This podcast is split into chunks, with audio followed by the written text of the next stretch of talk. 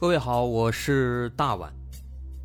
我们的《绝密档案》在喜马拉雅已经陪大家走过了一年多的时间，一年多的时间，我们更新了一百多期节目，在这一百多期的内容里，我们讲述了各种各样的怪奇事件。那在今后呢，我们也想尝试去做更多的其他类型的内容，比如一些自然怪象，比如有一些名人的黑幕。或者说是黑帮的发迹史，亦或是各种悬疑大案，以及更多的其他题材的探索。针对这些内容，目前我们也已经有了一个大概的规划。我们将会把这些内容做一个大概的整合，放在之后我们即将推出的一个新的专辑当中。这个专辑的名字暂定叫做《绝密档案：深夜调查局两百家尘封的未解之谜》当中。需要说的是，这个新专辑我们决定在喜马拉雅作为会员节目进行独家播出，总计有两百多集的内容。专辑上线时间将会在不久之后的九月九号，大家届时可以在喜马拉雅搜索关键词“绝密档案深夜调查局”，就能够找到这部新的专辑了。在上线前的这段时间当中，也欢迎大家添加我们喜马拉雅工作人员的微信。X m l y 零三三零，也就是喜马拉雅四个字的拼音的首字母加零三三零，x m l y 零三三零。添加微信之后，工作人员将会把大家拉进喜马拉雅官方的粉丝群，届时将会有不少福利活动，送喜点、送签名书等等其他惊喜在等着大家。需要特别说明的是，新专辑。将会是喜马拉雅的会员专辑，也就是说，如果您是喜马拉雅的会员，就可以免费收听本专辑。目前，喜马拉雅的会员价格为每个月六块钱，六块钱就可以听到我们的两百多集故事，也是很划算了。希望大家能够多多理解，多多捧场。九月九号，我们不见不散。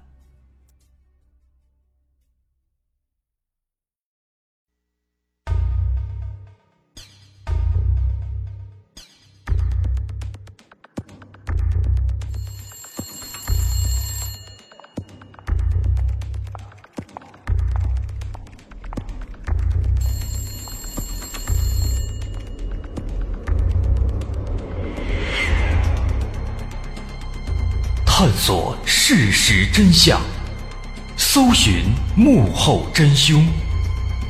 欢迎收听《绝密档案》。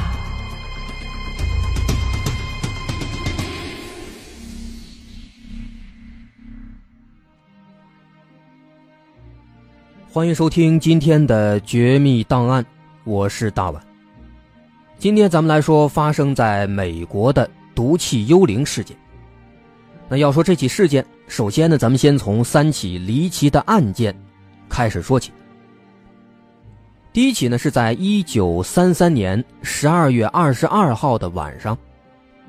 这天晚上，在美国弗吉尼亚的一个小镇叫甘草镇上，这个卡尔霍夫曼一家正坐在这个客厅里边聊天有说有笑，哎，共享天伦之乐。突然之间呢，这个卡尔霍夫曼跟他的孩子们。就闻到了一股甜甜的味道，这个味道呢，来得很突然，很奇怪。一家人闻到之后啊，很纳闷，心里琢磨这个味儿哪儿来的呢？就到处找。结果就在这个时候，没多一会儿呢，霍夫曼的夫人就突然开始恶心，然后马上就吐起来了。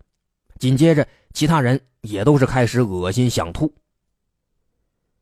一家人看到这个情况，意识到有可能。跟这个气味有关系，哎，可能是这个气味的问题。于是呢，马上打开窗户通风，哎，慢慢的这才有所缓解。不过呢，这刚缓过来没多大一会儿，哎，大概也就是过了半个小时左右，一家人发现了这个奇怪的甜味又一次出来了。这一次，啊霍夫曼立马就感觉不对劲了，意识到这个东西很有可能是毒气，很有可能是有人故意放的，于是马上。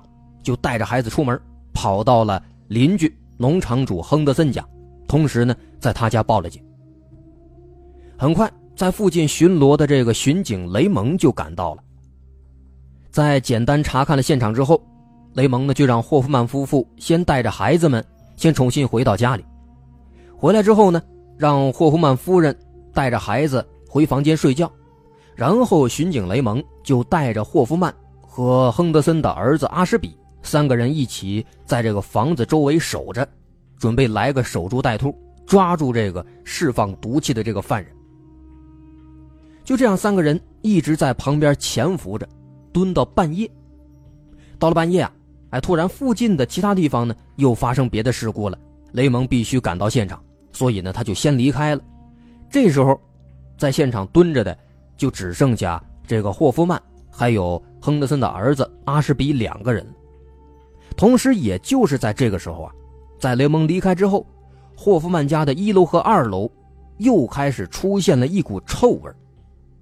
后来等到霍夫曼和阿什比发现的时候呢，他十九岁的女儿爱丽丝已经是昏迷了，哎，被熏得昏迷了，并且后来经过检查呀，在相当长的一段时间之内都留下了严重的后遗症。由此可见，这个毒气的威力也是很厉害的。同时，霍夫曼和阿什比因为进入这个现场抢救啊，也吸入了很多这个臭气，也是出现了呕吐、头晕等等这样的不良症状，直到他们。及时的打开窗户通风，转移家人，这才算是转危为安了。后来第二天的早晨，警方又一次来到现场，对现场做了一个仔细的检测，结果呢，还就真发现有这个有毒气体，检测到了催泪瓦斯和三氯甲烷。催泪瓦斯咱不用多说了，三氯甲烷这个东西大伙可能不了解，这个东西它很厉害。它本身呢是没有颜色的，而且味道呢是甜的，遇到光照会产生剧毒的光气和氯化氢。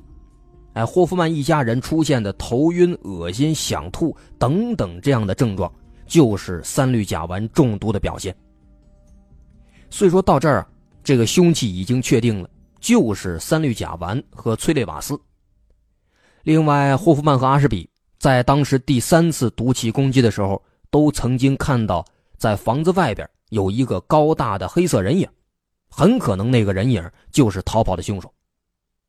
另外，警方还在这个霍夫曼家的窗台下边发现了女性高跟鞋的鞋印那么这几点综合来看，说明这极有可能就是一起人为的攻击事件，使用的攻击手段是毒气攻击，凶手的性别啊，从这个鞋印来看的话。猜测有可能是女性，当然也有可能是男的故意伪装的。这是第一起案件。第二起案件发生在这第一起案件的两天之后，也就是一九三三年十二月二十四号。第二天就是圣诞节了。这天晚上，同样住在甘草镇的劳伦斯·霍尔和朋友们在家里庆祝圣诞节。正在他们玩的很嗨的时候呢。突然，也是闻到了一股甜味闻到这个味道之后，人们陆陆续续的都开始出现头晕、恶心的症状。然后他们立马就意识到这个味道应该是有问题，于是呢，就赶快开门，打算去邻居家去避一避，去躲一会儿，顺便报警。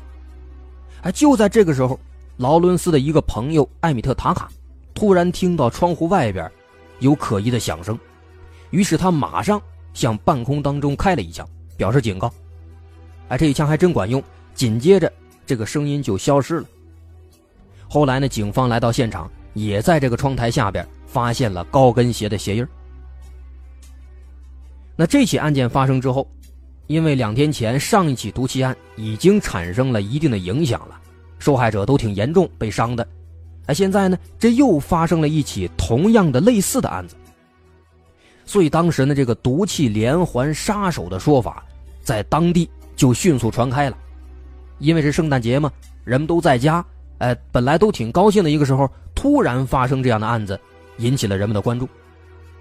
当时人们把这个凶手呢，就称作是疯狂毒气怪，哎，导致当地的居民都产生了或多或少的一个恐慌情绪。不过呢，这个恐慌情绪啊，当时并没有持续太长时间。因为在之后的两个月当中，并没有再一次发生类似的案件，直到两个月之后的二月九号，类似案件才再次发生。在二月九号这天晚上，当地有一个叫谢富尔的人突然打电话报警。电话里边，谢富尔很着急，说闻到了一股甜甜的毒气的味道，而且他发现这个毒气怪人现在就在自己家里啊，已经藏进了他家的储藏室了，随时可能出来袭击他。警方在接到这个报警之后，意识到这个情况很危险，马上就赶到现场了。可是赶到现场之后啊，他们把这个房间团团围住。到这个储藏室里搜了好几圈，都没有发现这个所谓的毒气怪人，倒是发现了一只高跟鞋，认为呢这有可能是那个毒气怪人留下的。后来呢，警方又检查了储藏室的窗户附近，在这个雪地当中发现了砷和硫磺的成分，认为有可能是这个毒气怪人留下的，因为这两种成分啊，在当时的杀虫剂当中非常常见。所以推测跟毒气怪人应该是有关系的，哎，这也就是当时的第三起案子。在这起案子之后呢，毒气怪人在当地又一次开始频繁的作案，在短短一两个月之内，整个小镇上就连续出现了十几起类似案件，每一起都差不多，都是先闻到一股香甜味然后呢，人们开始出现呕吐、头疼，甚至晕厥、麻痹的情况。并且伴随着，总会有人目击到一个身影高大的一个人影，快速的离开现场。不过跟上次一样，这一次毒气怪人在连续作案几个月之后，又一次离奇的消失了，而且这次他这个消失的时间之长，消失了长达十年。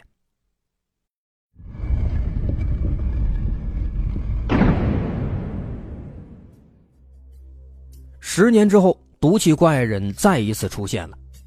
不过这次他换地方了，他横跨了小半个美国，来到了伊利诺伊州的一个小镇马顿。在一九四三年八月三十一号的早晨，小镇上的一个居民乌尔万瑞夫一觉醒过来以后啊，感觉呢有点不舒服，反胃想吐，哎，憋了一会儿憋不住了，跑卫生间，终于吐了。吐完之后呢？他感觉还有点头晕，所以就琢磨：哎，怎么会是头晕呢？会不会是煤气中毒啊？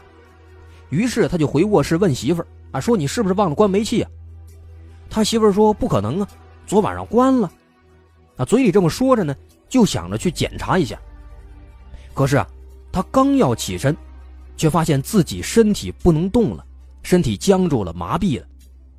这俩人可吓了一跳，赶紧送到医院，哎，检查了一顿。大夫说啊，这可能是气体中毒了。哎，不过呢，当时啊，在这个马顿小镇上，这毕竟是第一起案子，所以当时没有引起人们的注意。那第二起案子呢，发生在第二天，哎，很近，第二天就是九月一号。这天上午啊，一个年轻的妈妈叫帕特科尔尼夫人，她把孩子送去上学，然后一个人回到家里补觉休息。到了上午的十一点左右的时候，他正在这个卧室里打盹睡觉呢。哎，结果睡着睡着，感觉呼吸困难，喘不过气来了，然后就憋醒了。醒了以后，他就闻到屋子里有一股很浓的又香又甜的气味。哎，不过还没等他仔细想到底是什么味儿呢，胃里边就一阵翻腾，直接就吐出来了。他吐了没多长时间，又感觉自己下半身。开始逐渐的发麻，而且他发现这个甜味呢也是越来越浓，直到后来他的整个下半身都麻痹不动了。不知道怎么回事啊，他非常害怕，都吓哭了，一边哭呢一边一点一点的往这个窗户边上挪，想打开窗户求救啊！哎，不过就在他挪到窗户边上推开窗户的那一瞬间，这甜味啊都散出去了，他也呼吸到新鲜空气了。所以呢，也就因此得救了。后来又过了半天啊，到了当天的晚上，科尔尼夫人的丈夫下班回家了，刚要进家门，他突然发现啊，在自己家这个卧室的窗户外边，站着一个奇怪的人影。啊，根据科尔尼后来描述，说这个人影身高好像是挺高，穿着一身黑色的衣服，头戴着一顶没有帽檐的挺紧的帽子。哎，当时呢就站在这个窗台边上。不过就在科尔尼准备靠近的时候，那个黑影好像发现了，马上就逃跑了。那后来也没追上。然后呢，这科尔尼就拿钥匙进家门。进了家门之后啊，两口子把这情况互相这么一说，一琢磨这个事儿啊，不对劲，于是马上就报警了。警察赶到现场之后，哎，先是查看了一下现场的情况，但是呢，没发现什么线索。后来呢，又检测了一下室内的空气，但是因为时间过去太长了啊，也没有测到什么东西，所以没办法。警察做完笔录之后就离开了。简短截说，四天之后呢，到了九月五号，在这四天当中啊，当地又连续发生了四起类似案件，情况都一样。都是先闻到一股奇怪的甜味然后开始呕吐、身体麻痹，出现这些症状。其中最严重的一起，有一个受害者瘫痪了长达一个半小时之久。啊，不过他也比较幸运，这一个半小时当中也没有发生什么危险，啊，没有发生什么奇怪的事情。那么这几起连续案件的发生，加上当时报纸的报道和人们的传谣渲染，很快就导致了马顿这个小镇上。出现了大范围的群众恐慌，同时呢，也是在这个时候，这一系列的这个毒气袭击案件，也让警方感到非常困惑、非常纳闷。为什么纳闷呢？首先最奇怪的一点，就是这个凶手他为什么要作案，他的动机是什么？警方在仔细调查之后啊，发现这个人好像根本没有动机，因为所有的受害者当中，目前。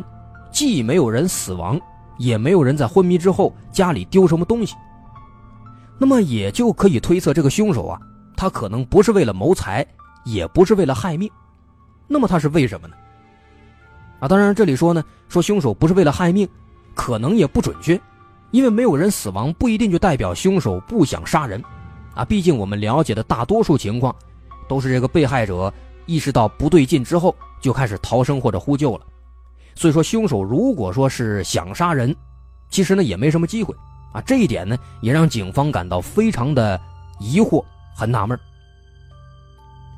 其次，第二点，这个凶手他所袭击的对象啊，警方发现大部分都是女性，哎，报警的大部分都是女性，或者说呢是男性成员很少的家庭，而且没有单独袭击男性的情况。那么也就是说，这个凶手的目标啊。应该是女性，那男性受害者呢？估计都是顺带的被袭击的。啊，当然这是当时警方的推测，不过也确实符合真实情况。咱们可以往前倒倒看看，啊，在十年前三三年那几起案件当中，大部分都是一家人一起被袭击。啊，我们可以认为凶手的主要目标是家庭当中的女性。啊，当然这个毕竟是有男有女，咱们可能不好分析，咱们可以先略过。啊，咱们看十年之后，一九四三年最近发生的这几起，除了这第一起是夫妻两个人同时被袭击了，那后边这五起，当然其中有四起咱没细说，其实这五起呢，他们都是单独袭击的女性，啊，包括咱们一会儿要说的其他几起，也几乎都是袭击女性的。那么这又是为什么呢？为什么要袭击女性呢？另外，根据十年前。警方的调查，在很多现场都发现了那个高跟鞋的鞋印还包括后边马顿的一个现场，咱们一会儿要说，也是发现了高跟鞋印那么是不是说明这个凶手她是个女性呢？这个其实也不太好说。不过根据这个情况呢，咱们再结合我们之前说过的很多其他案件，我们可以做一些假设，做一些推测。啊，首先我们知道。在已知的这些案件当中，没有人东西被偷，也没有人死亡。那么我们就可以想一想，什么样的案子会出现这种没人死亡也没有东西被偷的情况？粗略一回忆，好像在常见的案件当中，大概也就只有强奸案会出现这种情况。啊，当然有可能还有其他情况，比如说报复但是没杀人，再或者是心理变态。对女人有仇恨心理，纯粹的想袭击女性，啊，但是呢，因为某种原因，可能不敢杀人，或者没有成功的把人杀死。这是我们可以想到的这么几种情况，啊，然后呢，我们再看，在这些案件当中啊，我们还知道，受害者和凶手都没有过肢体接触，甚至连看都没看到过，所以呢，也就表示凶手他不太可能是为了强奸。另外，凶手的作案范围从三三年到四三年，横跨了两个州两个镇，这也说明凶手应该不是为了报复。受害者应该互相也都不认识，那么最后的结论就只能表示，凶手是对女性有仇恨心理了，但是呢，出于某些原因，他不敢或者说没有能成功的杀死这些受害者。啊，当然这些这还只是我们的一个初步的一个推测，警方呢他们也没有足够的证据能够证明这些推测当中的任何一条，咱们还是继续接着往下看。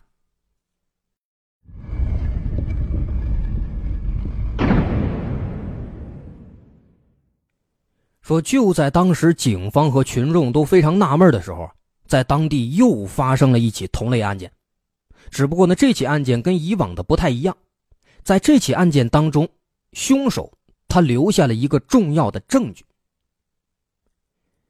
在九月五号这天晚上，比尤莱柯蒂斯夫人和丈夫俩人出门聚会，晚上回来的比较晚。回来以后呢，刚到家门口，哎，发现地上呢。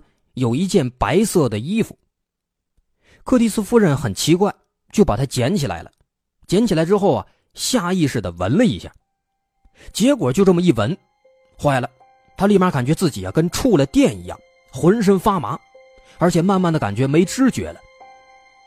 另外紧接着，她感觉自己的嘴唇和脸都开始发烫，她丈夫一看啊，都肿了，啊嘴里呢也开始流血，然后就是呕吐不断。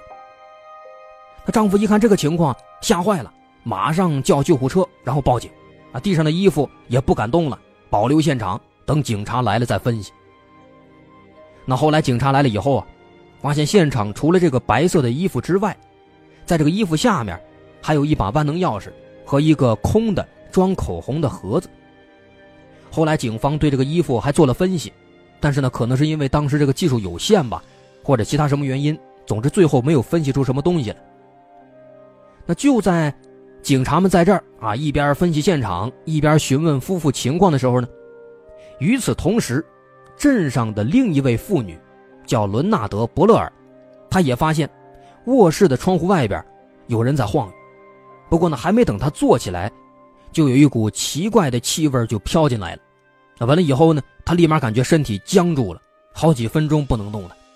啊，不过他也很幸运，啊，她也没有受到什么伤害。后来呢？又过了一会儿，到了快午夜十二点的时候，又有一位妇女报警，说有一个男子试图强行闯进她家里。不过呢，她那么一尖叫，把对方吓跑了。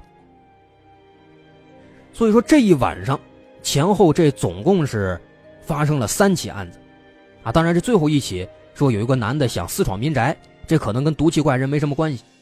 但是呢，不管怎么说，这一晚上连续发生三起案子。确实让很多人都感到十分恐慌啊！甚至后来两天之后又发生了一起，一个妇女和她十一岁的女儿听见有人砸窗户，当时啊他们想起身去看看，结果刚要起身，这个母亲突然被一阵这个甜味熏倒了，并且剧烈的呕吐起来。这几起案子在当地这几天之内接连发生，当地人可吓坏了。那后来到了九月九号的晚上，仅仅在这一天的晚上，有五个人又遭到了毒气攻击。可以说，这个时候啊，马顿小镇上的人们的恐慌情绪已经达到了顶点了。好多人啊，一有什么风吹草动，可能外边有个小动物把这个花盆踢翻了，就赶紧吓得打电话报警。那警察们已经被打得焦头烂额了。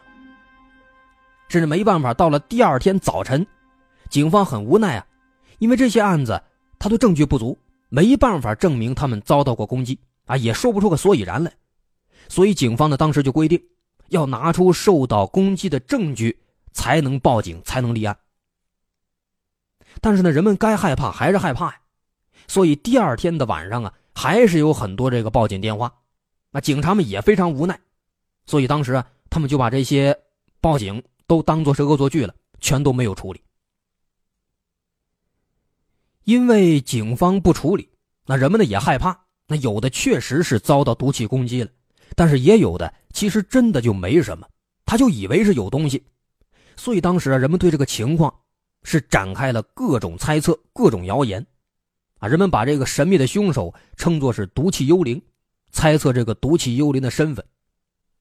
有人说这个毒气幽灵啊是苏联的杀手，来释放他们研制的新式武器做人体实验。还有人说呢，毒气幽灵是一个怪物，专门用毒气袭击女性。还有人说啊，是一些亡灵什么的，哎，出来闹事了啊，等等等等。总之，当时呢是谣言满天飞呀。就这样，这个时间是一天一天的过去，类似的事件呢也仍然是在接连不断的发生，有真的，也有假的。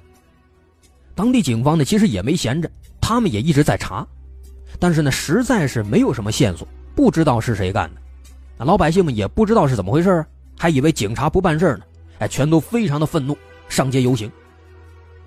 那面对群众这个情况，警方也很困惑，也没办法。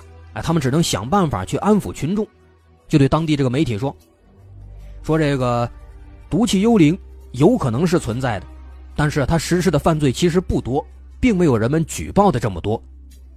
大多数的毒气攻击事件呢，很可能只是人们在听到这些传言之后，又在这个恐慌的情绪之下产生的一种幻觉。